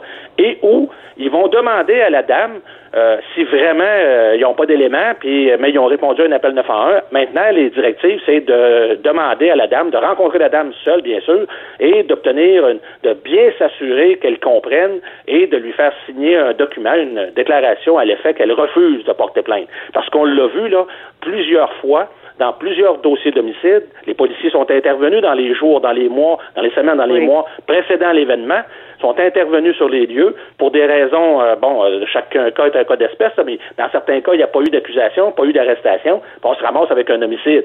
Hein, puis là, mhm. ben, c'est sûr que les familles disent, ben la police n'a rien fait, ils ont été appelés, euh, ma fille me l'a dit qu'elle avait appelé la police la semaine passée, puis tout. Ben, il faut voir, est-ce que la victime, est-ce que les policiers avaient des éléments pour procéder à une arrestation, puis est-ce que la victime collaborait ou, refusait de collaborer signer un document. Ben, donc, il y a des, aujourd'hui, il y a des moyens, mais on se le cachera pas, là. Euh, le, plus grand moyen, c'est la famille, l'entourage de la victime, de la femme ou de l'homme victime de, de violence conjugale, pour lui porter assistance, pour lui donner des épaules, pour lui et pour l'aider à se retirer de ce milieu toxique-là. C'est là que ça se passe. Parce que c'est rare, ça arrive d'un coup, ces affaires-là. Ah, tout à fait. Souvent, il y a des il y a, toujours des éléments. Il y a, dans la grande majorité des cas que j'ai vus, moi, d'homicide, particulièrement de femmes dans ces cas-là, mais euh, dans, la grande majorité, on voit qu'il y avait des signes précurseurs. Les gens le savaient. Quand on rencontre la famille dans le cours de l'enquête, on s'aperçoit que à tel moment ou à tel autre, dans telle partie, dans telle soirée, lors de tel événement, il y a eu des éléments, il y a eu des, éléments de violence, soit verbale, même physique, devant des témoins, puis qu'il n'y a pas de suite.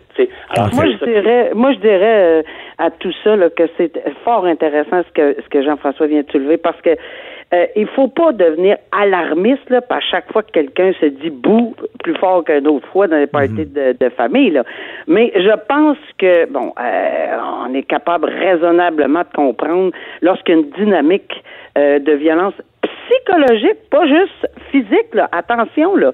Est-ce qu'on pense que ça prend juste une tape sur euh, sur la, la, ou, ou, des bleus ou quelque chose? Non, une violence, un, crescendo, là, une augmentation régulière de violence psychologique, des mots euh, que je ne dirais pas que j'ai entendu à la cour que c'est mhm. épouvantable de traiter des gens comme ça. Euh, on, on ferait pas ça une coquerelle, je m'excuse, mais c'est à peu près ça que je veux dire. Là. On traiterait pas de, de, de, de noms comme ça ben, c'est sûr. Puis après ça, tu sais, entendre, ben non, c'est rien que de face. Non, c'est parce que, regarde, euh, quand c'est à répétition, puis on voit très bien dans les yeux d'une personne. En tout cas, moi, je le voyais très bien dans les yeux, parce que c'est ça aussi le rôle du juge ou euh, des policiers, j'imagine. Mais nous, quand on entend le témoignage, de voir cette espèce de terreur qui s'applique dans les yeux, là, je, je, je, mhm. vois encore certaines personnes témoigner devant moi, là, même en me disant qu'ils sont tombés en bas des marches, là. Euh, c'était clair qu'il y avait une terreur en arrière de ce visage, de ces yeux-là. Mais la famille, Jean-François l'a dit, la famille, les amis proches, il faut pas penser qu'on trahit ces gens-là. C'est le contraire. On peut sauver des vies. Oui, mais c'est pas évident. Puis je vous lance la question à vous deux. Euh, justement, bon, on détecte, on intervient, et là, bon, on est en prévention. Et heureusement, il n'y a rien arrivé de grave. Là, il y a ces fameux mandats de paix-là qu'on appelle les 810. Je vous lance la question à vous deux. Est-ce que ça vaut de quoi, ça, dans les cas extrêmes? Est-ce que ça l'empêche des crimes? Et, que c'est une bonne question. Et, et, tu connais-tu l'histoire de l'autruche? Non. Hein? Ben, Vas-y. C'est certain que c'est un moyen. Tu sais, moi, je pense que dans le code, c'est comme moi, c'est quand, quand quelqu'un, puis là, Madame la juge va être insultée, mais c'est quand les juges mettent quelqu'un en liberté avec des conditions, par exemple, de garder la paix et avoir bonne conduite. D'après moi, là, ça fait déjà partie du code de vie, ça. Puis ça fait déjà partie du code criminel de respecter la loi, puis de pas faire de voie de fait sur sa femme, par exemple. Tu sais, on les remet en liberté, hein, mais vous tenez le tenir tranquille, là, puis va vous donner un engagement. Déjà, là, ils brisent ces engagements-là. Hein, ils brisent, ils sont retournés devant les tribunaux, on les remet en liberté encore avec encore des engagements. Je comprends que les, prisons sont pleines, je comprends que ça coûte cher de garder quelqu'un, puis je comprends que la règle, c'est de réhabiliter. Mais dans, dans les cas, mettons, mettons donnons-nous un objectif, là, dans les cas de violence conjugale, là, on va dire comme on dit, là, on serre la vis. On serre la vis dans les cas, dans les cas de violence conjugale, puis on essaye, dès les premières comparutions devant les tribunaux, pour la, entre guillemets, passez-moi l'expression, la claque sa gueule, puis le coup de poing, là, puis le mhm. serrage de cou, tu sais, bon, il y a la femme qui se fait lever le long du mur par la par le cou, là, puis ça finit avec un voie de fait simple, mais serrons la vis sur ces individus-là. Ben, Jean-François, Jean-François, tu vas être surpris, là, mais je suis entièrement d'accord. Quand j'étais euh, sur le banc, quand j'avais ces dossiers-là, euh, j'avais, on dirait pas cette réaction-là, mais de plus en plus pour les couvrir avec les médias maintenant, de plus en plus pour voir ce qui se passe, de plus en plus, euh, et il y a une grosse différence depuis. Écoutez, moi j'ai siégé en 91, là, je, veux dire, c'est, c'est, c'est pas d'hier là, et 1991, et, quand même là, je vois là qu'il y a une ascension et une, puis c'est partout là, de la rage au volant, tout le monde est enragé partout dans les lignes, au, au Walmart, partout, tout le monde, c'est épouvantable. Mais je vois vraiment une différence. Donc, oui, je suis d'accord avec Jean-François. Maintenant, ça, c'est sûr là, que lorsque on a, on a un individu euh, ou bon, euh, peut-être peut-être la première fois. Je peux comprendre la première fois, on le remet en liberté avec des conditions extrêmement ben, dépendantes du, geste commis, évidemment. Mais bon, euh, et, mais, la deuxième, non, je suis rendu maintenant là, que moi aussi, je suis d'accord avec Jean-François. Je comprends même pas. Il y en a un, il y a deux semaines, trois semaines, qu'on a commenté. Je pense que ça faisait trois fois qu'on le mettait en, en liberté. Hein, Puis il hein. brisait ses conditions à chaque fois. Moi, je suis ins... ça, ça- là, Mais là, comment on fait là, comme juge savoir pas. qu'ils briseront pas, c'est ça qui, qui, Impossible. qui- qui mystifie Impossible. le monde. Puis là, Jean-François, il va nous, tu vas nous dire, bon, sortons un bracelet, hein? C'est peut-être un peu ça. Et voilà. Le Là, bracelet euh, sur le sujet que- pas la commission d'une infraction. là. Le bracelet va savoir où il est, mais il n'empêchera pas de lever le point. Là. Non, non, mais on, non, mais Madame la juge, là, on, les- est, on ouais. est rendu là en 2019. Là, je pense qu'on est capable. Il y a des compagnies qui sont capables de fournir aux femmes victimes de violences euh, un appareil qui va leur permettre de savoir que l'ex-conjoint violent, qu'on a remis en liberté avec des conditions, puis qui n'a pas le droit d'être à plus à moins de 3 kilomètres, par exemple, de son domicile, ben ça va sonner sur son appareil dans sa maison, Ah, dans son appartement, parce que le monsieur, il a un bracelet au, au- au- Ah, à la cheville, puis ce bracelet-là, il est connecté avec un système GPS qui dit que là, il est trop proche, il n'a pas le droit d'être là. Madame, elle va faire le 9 en 1, on va mettre une voiture de patrouille en avant de chez elle. Non, ça, la localisation GPS, ouais, non, on va aller chercher Ticlin, qui est rendu à un kilomètre et demi, puis on va aller oui. le chercher, puis on va le rentrer en dedans. On va Mais avoir sauvé des vies. Ça, oui, on va sauver des vies, mais je pense que le droit a peur, euh, contrairement, mettons, à la médecine, on utilise la technologie à plein, pour ça, ça améliore le tout. Mais je pense qu'en droit, on a peur des technologies. Ça, ça mais va tout le soyons, temps euh, atteindre quelqu'un, là. Soyons, euh, soyons euh, réalistes, là. Il n'y en a pas, là. OK? Alors, demain, après-demain, puis dans deux semaines, là, combien de cas de violence conjugale, puis de retour, puis de. Puis, puis de du, alors, c'est pour ça que je trouve que le message, maintenant, alors que je. Puis j'en ai remis, là, mea culpa, là. J'en ai remis du monde après deux fois, puis même peut-être après trois, là, j'ose même pas y penser maintenant, là. Je, je suis quasiment. je- mais, mais, mais, mais, honnêtement, là, je pense qu'aujourd'hui, on doit resserrer la vis parce qu'on n'est plus dans la même époque, on n'est plus dans les mêmes circonstances, on a, on a toutes sortes de choses qui font en sorte que la, la fusible saute pour à peu près n'importe quoi. Puis moi, je- après, on en liberté une fois, ça passe. Il revient une deuxième fois en pleurs, il s'excuse, il se roule à terre, etc. Non, je regrette, là. Euh, je suis rendu dur, ça n'a pas de bon sens. Euh, je, je, je ne le remettrai pas en liberté. Euh, ça prendrait des circonstances exceptionnelles, mais le bracelet, il n'existe pas. J'ai déjà remis les gens en liberté, moi, 24 sur 24 dans la maison, puis ils étaient insultés. Mais qu'est-ce que m'a faire 24 sur 24? Ben, c'est ça. On regardera la télévision, puis euh, resterez chez vous. Et puis, euh, euh, à chaque fois, il y a le voisin ou n'importe qui, euh, il, il- il appellera la police, c'est tout. Ouais. Mais on n'empêche pas cette, sais, l'escalade qu'on parle toujours, faites attention à l'escalade, la violence. Ben, c'est ça, on l'empêche pas en remettant en liberté si c'est la deuxième fois, là. Ben, je trouve que c'est un flagrant exemple qu'il s'en fout, il ou elle s'en fout. On va parler de elle parce que c'est plus fréquent, toujours, mais il s'en fout. Mais tu sais, si c'est une erreur du pitcher, j'ai déjà, excusez l'expression là, mais tu sais, j'ai déjà entendu parler de quelqu'un. Ah, je me suis trompé, j'ai j'ai fait euh, un appel, tu sais, en pesant par erreur sur le téléphone, parce que la communication directe ou indirecte n'est pas permise. Donc, en appelant, c'était pas permis. Mais là, je peux comprendre qu'il y a des nuances quand même. Mais quand la personne est rendue au domicile, puis elle n'a pas de bracelet parce qu'on n'en a pas là, est rendue au domicile ou à peu près à 500 pieds du domicile alors qu'elle ne peut pas s'y trouver, pas une erreur, ça là. là. Elle, il ou elle sait où il demeure, où elle sait où elle travaille, ou etc.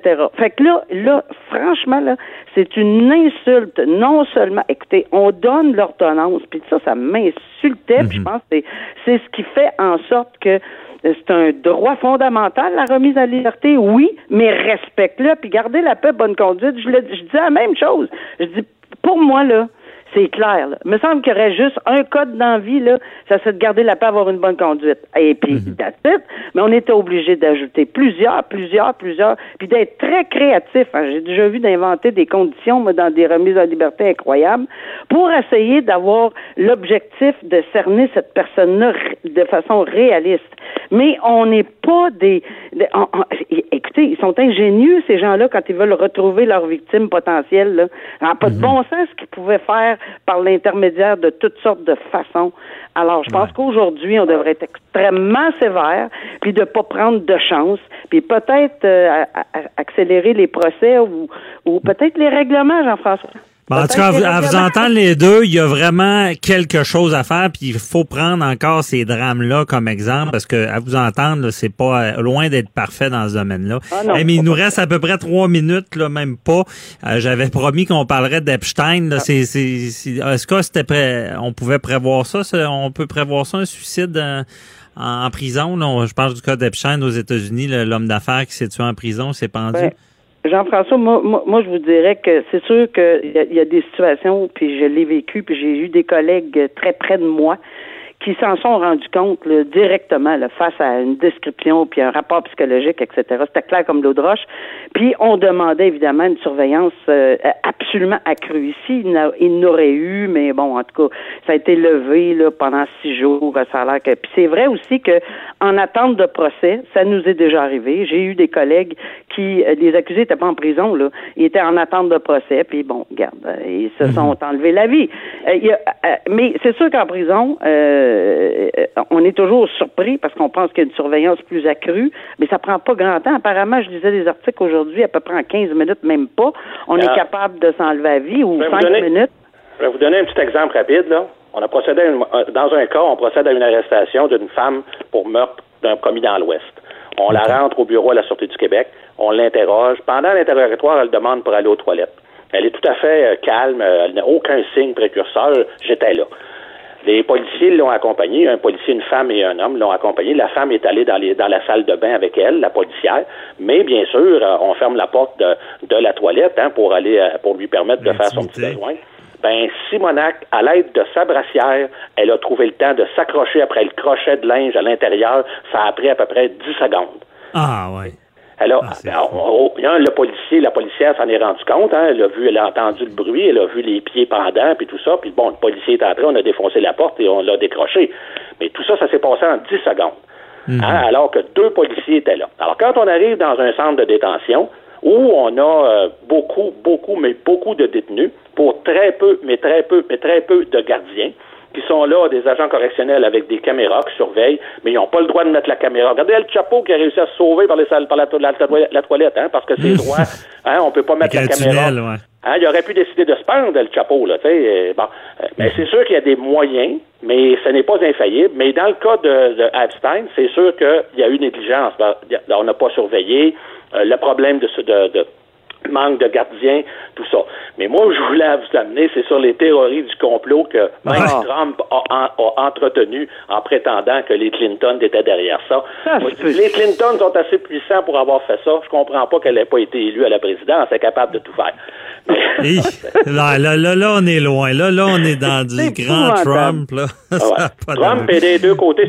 Mais Epstein, là, il y a du monde qui vont tomber. Il faut suivre ça, cette Ah oui. parce qu'il y a du monde très haut placé qui vont tomber, parce que même s'il s'est pendu ou, ou s'il s'est empoisonné, là, l'histoire ne le dit pas encore, euh, il reste que l'enquête se poursuit. On le sait, il y a déjà aujourd'hui, le FBI fait une perquisition sur euh, dans une de ses résidences dans les Mhm. îles Vierges.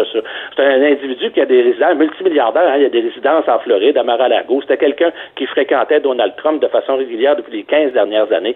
Il fréquentait également les Clinton. Les Clinton ont voyagé dans ses avions privés. C'était quelqu'un qui avait beaucoup de fréquentation en Grande-Bretagne, en France. Et le réseau de prostitution juvénile dont il était, semble-t-il, un des principaux artisans, a impliqué un paquet de monde et ça ne s'arrêtera pas là. D'après moi, il va y avoir du monde qui vont se faire arrêter, mais des gens importants. Ben oui, puis à suivre. On va le suivre avec vous deux. Je sais pas comment encore parce que l'émission termine d'été, là, mais on verra pour l'automne qu'est-ce qui va se passer. Mais il va falloir suivre ce dossier-là. Malheureusement, j'aurais dû garder un peu plus de temps pour ce dossier-là aussi, mais l'autre était trop important. Euh, merci beaucoup à vous deux là, pour euh, cette euh, bonne analyse. Là. Puis je pense que même dans matière de violence conjugale, là, ce qui est dit là, doit être retenu. Ce que vous avez dit, là, c'était des, des points très importants. Merci beaucoup à vous deux, puis bonne journée. Avocat à la barre. Avec François-David Bernier. Des avocats qui jugent l'actualité tous les matins. Imaginez que vous avez une marge de crédit à une banque. Vous changez de banque. Donc, vous remboursez au complet la marge à l'ancienne banque. Vous la payez. Bon. Euh, vous faites une traite bancaire, vous payez ça, c'est réglé, on n'entend plus parler, j'ai une nouvelle banque. Mais imaginez si votre paiement n'est pas enregistré. Et là, que vous vous réveillez quelque temps après euh, en recouvrement avec une cote de crédit R9 qui va défaire votre crédit. Bon, on le sait que le crédit de nos jours, c'est très important dans notre vie quotidienne. Euh, et par la suite, on se dit, ben, si ça arrive, il va avoir une action rapide de la banque pour régler le problème. Que ce soit, bon, de dire, je n'aurais pas à payer deux fois ma marge, je l'ai payé et je, je n'aurais pas, on va retirer cette mauvaise cote-là. Là. rapidement, franchement, c'est la logique, agissez. Mais non, il y a une banque, malheureusement, qui n'a pas fait ça. Et euh, je suis avec la personne visée qui, a des graves conséquences de ça, avec euh, Gérald Maltais qui voulait dénoncer cette situation. Bonjour, euh, Monsieur Maltais. Bonjour, Maître Bernier. Merci d'être avec nous. donc, qu'est-ce que vous avez vécu exactement et avec qui? Bon, ça, représente effectivement ce que vous avez dit en, au début. Là. Moi, j'avais mhm. une, une, hypothèque et une marge de crédit en juin 2008 avec la banque Scotia euh, de Beauport. J'ai, à ce moment-là, j'avais renouvelé mon hypothèque. Suite à la Banque de Montréal, j'ai été chercher, en fait, l'hypothèque que j'avais besoin pour régler tous mes dettes à ce moment-là. Parce que je ne dis pas que j'avais pas des sous à payer, là, mais il mhm. fallait que je paye. Puis c'était une condition initiale à la Banque de Montréal pour que j'aille le prêt. Je l'ai faite. Là, j'ai été, euh, toutes les transactions se sont effectivement faites. J'ai les papiers qui le prouvent, euh, de justificatif d'opération de la Banque Scotia, le relevé du d'ordinateur de, la, BMO, de la Banque de Montréal. Mhm. Puis j'ai aussi le papier de Equifax qui confirme que j'ai jamais eu plus que tant d'argent emprunté de cette banque-là ce qui fait que, puis euh, toute la merde qu'ils m'ont donnée, évidemment, la suite à, le dénoncer, euh, ce que ça ont fait, si on veut, là. C'est pas le fun. C'est pas le fun. Parce que vous, là, pour vous avez payé avec preuve cette marge-là. Mais qu'est-ce qui arrive par après? Là? Vous, pour vous, vous aviez, vous aviez laissé ça aller, là. Oui, ben on a laissé ça aller parce que ils nous ont rappelé, mettons, euh, après qu'on ait après qu'on ait payé, plusieurs mois plus tard, ils nous ont rappelé nous disant qu'on n'avait pas payé. Mais là, à cette époque-là, j'avais pas de, de papier ou de preuves qui pouvaient qui pouvaient euh, contredire ce qui ce qu'ils me disaient. Puis on avait des menaces, dans le fond, je veux dire, ils nous disaient si vous payez pas, on saisit puis on fait procédure. Fait que j'étais pas intéressé de prendre ma maison, là. C'est ça, hein? vous étiez déjà en recouvrement, puis le mal était fait pour votre crédit, là, si je comprends bien. C'est exactement ça. Et là, vous avez dû, pour, pour éviter que ça aille encore plus loin, si je comprends bien, vous avez dû payer une deuxième fois la marge. Je suis encore en train de la payer. J'ai pas complètement fini. Il me reste peut-être un montant de 500 dollars à donner dessus.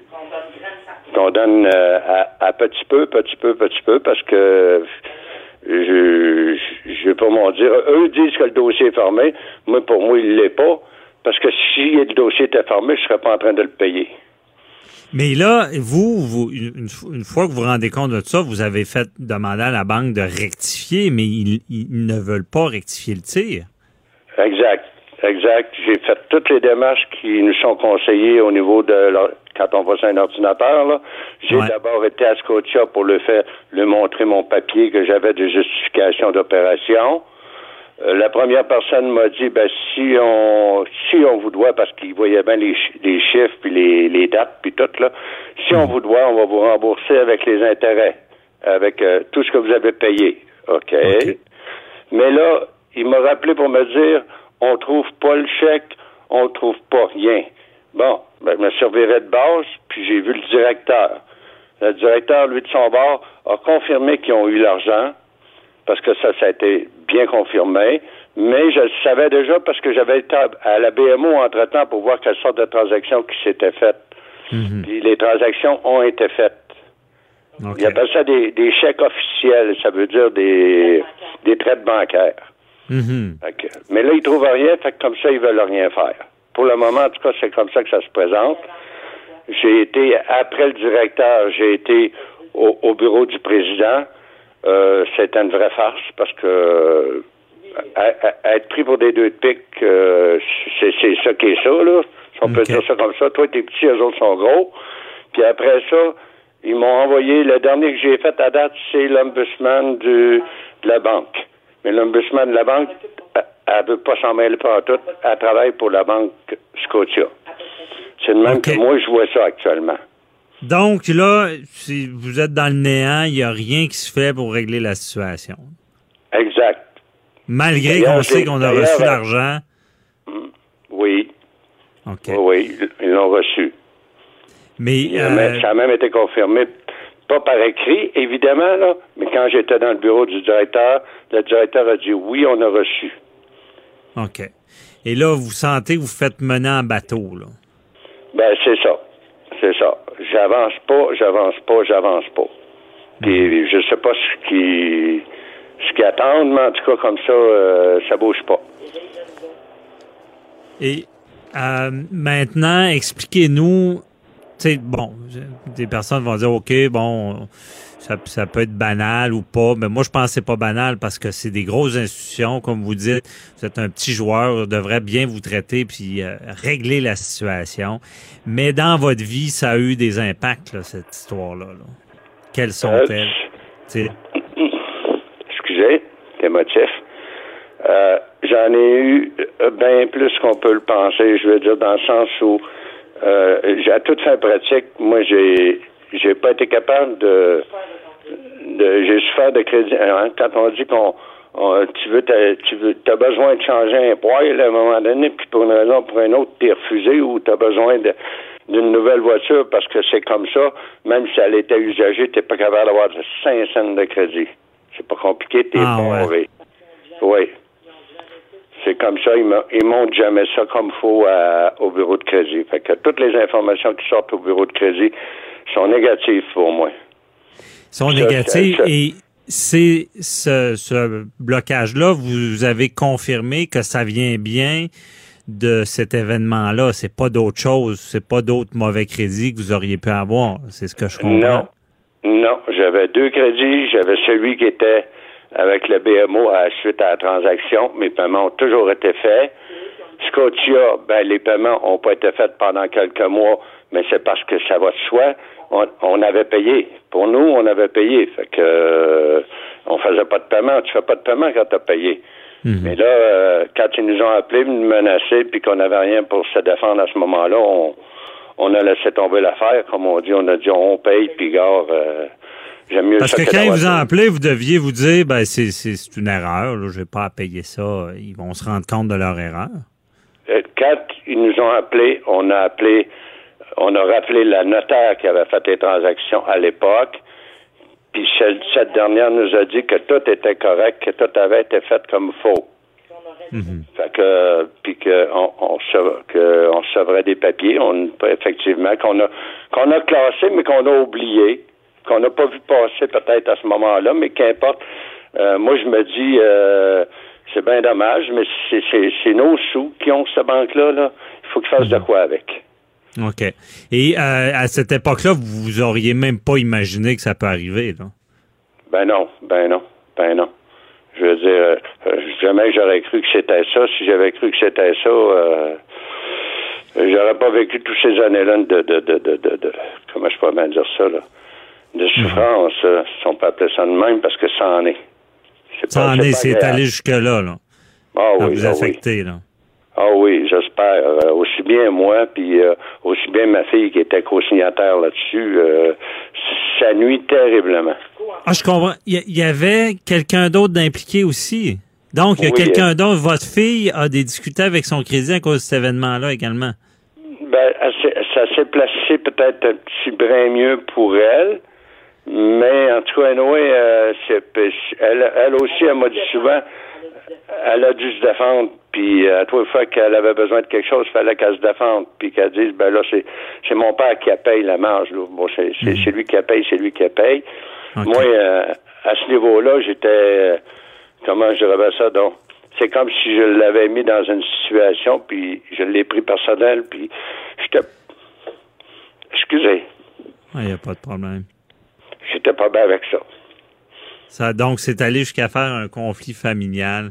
Euh, et il ne reste pas beaucoup de temps, mais si vous entendez, qu'est-ce que vous demandez maintenant? Ben, je voudrais juste avoir une, une, vraie réponse à quelque part, à un moment donné, une vraie solution à quelque part. Si, si, comment je dirais bien ça, donc, il faut qu'il se passe quelque chose, ça n'a pas d'allure. C'est, euh, c'est mon argent, c'est, c'est, c'est, eux qui, à quelque part, me causent des troubles. Je, je veux pas dire que, comment je dirais ça, donc, je suis pas du genre à, à, à blâmer, mais s'il y a eu erreur, ou s'il y a eu, je sais pas moi, une faute de leur côté de, via le, le, le, euh, une personne, il y a quelqu'un qui a hérité de l'argent, faut savoir, faut savoir, c'est pas dur. Tant qu'on le sait pas, on, on, ça bougera pas. C'est ce qui semble être. Euh, en espérant que qu'ils vous prennent vraiment au sérieux, c'est des situations, tu sais, le crédit, ça peut, vous êtes un bon exemple. Je pense qu'il y a d'autres gens qui, qui vivent ça. C'est Ah pas oui. la première histoire que j'entends. Les gros joueurs, faut qu'ils qu'ils arrêtent de prendre les, les gens comme pour des pions, là, comme on dit. Euh, Ouais, et euh, on vous souhaite que ça se règle. Sinon, ben, je pense que vous allez aller peut-être dans, dans, dans les procédures, mais Ouais. ça vous appartient. Donc, euh, merci de nous avoir fait de part de votre témoignage en espérant que pour vous que ça aille bien, puis qu'il il se réveille, comme on dit, que les choses changent. Je vous souhaite une belle journée. Merci beaucoup. là. Merci, Maître Bernier. Bonjour. Merci. Cube Radio.